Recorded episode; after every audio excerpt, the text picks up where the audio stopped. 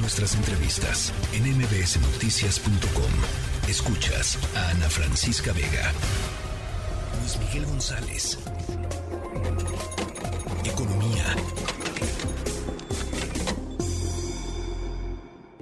Eh, Luis Miguel González, hoy propones una revisión y me parece muy eh, importante sobre eh, el estado de, de, ciertas legislaciones o iniciativas de ley, la minera, la de la industria aérea y la de la administración pública. ¿Cómo estás, Luis Miguel? Ana Francisca Vega, muy bien, ¿tú? Bien. creo que mucha gente que trata de informarse, por un momento, literalmente, se le ha ido muy rápido la película con estas reformas eh, primerísimo, que no cunde el pánico, todavía no son aprobadas. eh, número dos, es muy relevante porque cada una de estas reformas realmente son reformas de gran calado.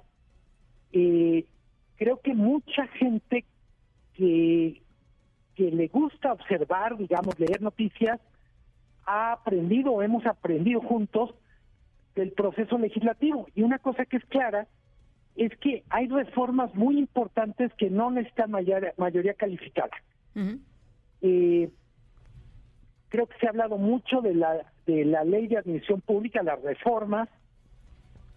Me parece que la frase más más perfecta, lapidaria, la dice Luis Rubio en un artículo de Reforma y dice es el sueño de todo burócrata. Híjole, ajá. Es esto de podemos literalmente en el momento que sea revertir un permiso, una concesión, apelando a una cosa que suena muy bien, que es el bien público, que es el interés superior por razón de seguridad, pero en la práctica significa puede haber una segunda revisión arbitraria a pesar de que tengamos un contrato. Luego tenemos la ley de la industria aérea, que me parece que eh, no es no es el, el escenario catastrófico que muchos imaginaban porque deja fuera el cabotaje pero incluye dos o tres cambios que, que son relevantes el primero es trata de conciliar a través de la ley la posibilidad de que el ejército tenga aeropuertos y al mismo tiempo opere una línea aérea.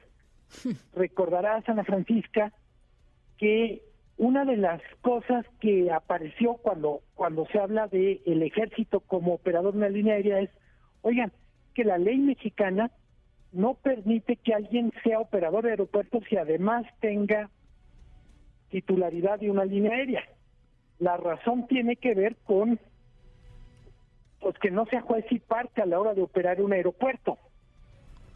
Y eso se modifica de tal manera que no, yo diría, no hay forma de no ver en esta ley, en esta propuesta de ley, una dedicatoria al ejército. Sí, totalmente. Decir, bueno, si ese era un obstáculo, ya lo quitamos. Y hay una buena noticia que es el fortalecimiento de la, de la Agencia de Aviación Civil pero lo hemos comentado muchísimo, el problema de la debilidad de algunas agencias o oficinas de gobierno no está tanto en su estatus jurídico o legal, sino en su falta de presupuesto.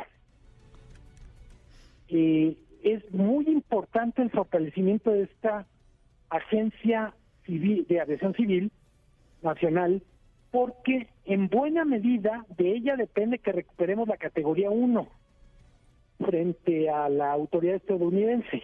Esa que íbamos a recuperar en un par de meses, ¿no? Eh, en un par de meses a partir de abril del 2021. Ajá. Ajá. Y más o menos como como resolvimos la guerra de Corea en 15 días. Bueno, la el distanciamiento de Corea en 15 días. Sí, sí. Y un montón de otras cosas. Dos años. Y luego tenemos, eh, entonces, yo diría, la ley de aviación civil la gran noticia es que sale, deja fuera el cabotaje. Creo que hay, cuando menos desde lo legal, de lo legislativo, la intención de tener una agencia más fuerte, pero insisto, no es con más facultades en todos los casos.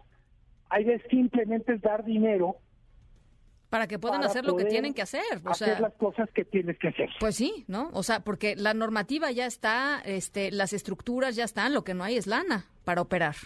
Totalmente. Luego tenemos la ley minera, que lo que sabemos, y esto ocurrió en el transcurso del día de ayer y, y hoy, es no va a entrar en este periodo legislativo, es decir, prácticamente este eh, esta temporada de legislación de legisladores se acaba la prácticamente la semana que entra y se va al pues propiamente al segundo semestre del año. Es una ley muy digamos muy complicada de explicar. No le gusta absolutamente nada a la industria minera. Eh, y creo que los aspectos más relevantes son reducen los tiempos de concesión hasta 15 años susceptibles de solo ser renovados una vez y tiene dos o tres aspectos sobre el uso de agua por parte de las mineras, sobre lo que tienen que entregar las mineras a las comunidades en las que opera, que habría que ver con lupa si lo que son buenas intenciones efectivamente se pueden cumplir o si la ley literalmente genera el efecto contrario. Pues eso, eso que dices es muy importante, Luis Miguel, porque una del, yo, yo creo que la, el, eh, eh, el factor original de conflicto más grande entre comunidades y empresas mineras es justamente el uso de los recursos. Y hoy por hoy hay varios activistas eh, Em, en defensa de, las comunidades desaparecidos, este, que están en, abierto conflicto, digamos, con estas empresas. No estoy acusando a las empresas de que hayan desaparecido a nadie, simple y sencillamente estoy diciendo que no se ha logrado generar eh, un marco que tenga a todos más o menos eh, contentos y, digamos, tranquilos de que están utilizando inteligentemente los recursos. Eh, totalmente. Para mí, una solución que, que de alguna manera nos permita resolver esto en un plano, vamos a decir, superior, es algo que permita que haya más inversión, que esta inversión a su vez modernice la actividad minera, genere más recursos que a su vez permitan, claro.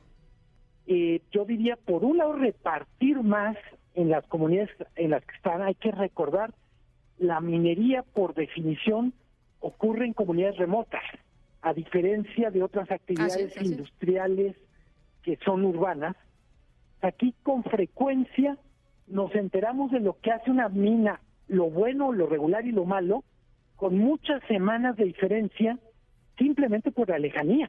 No es que haya una, literalmente, no es que haya una redacción del periódico, una convención de influencers pegados a las minas. Están absolutamente en otro lado. Así es.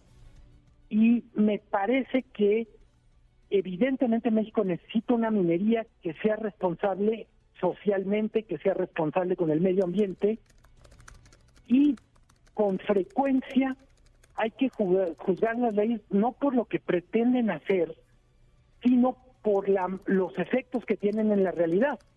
Uno puede leer las declaraciones de motivos, la, la exposición de motivos, decir, hombre, esta es la ley que necesitamos pero cuando hay un rechazo tan claro de la industria completa, dice, bueno, mínimo también hay que sentarnos en la mesa para que para ver si es si se puede conciliar lo que el gobierno quiere con lo que quiere la industria.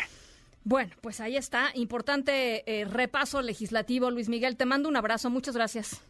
Un abrazo muy fuerte a la Francisca, gracias. La tercera de MBS Noticias.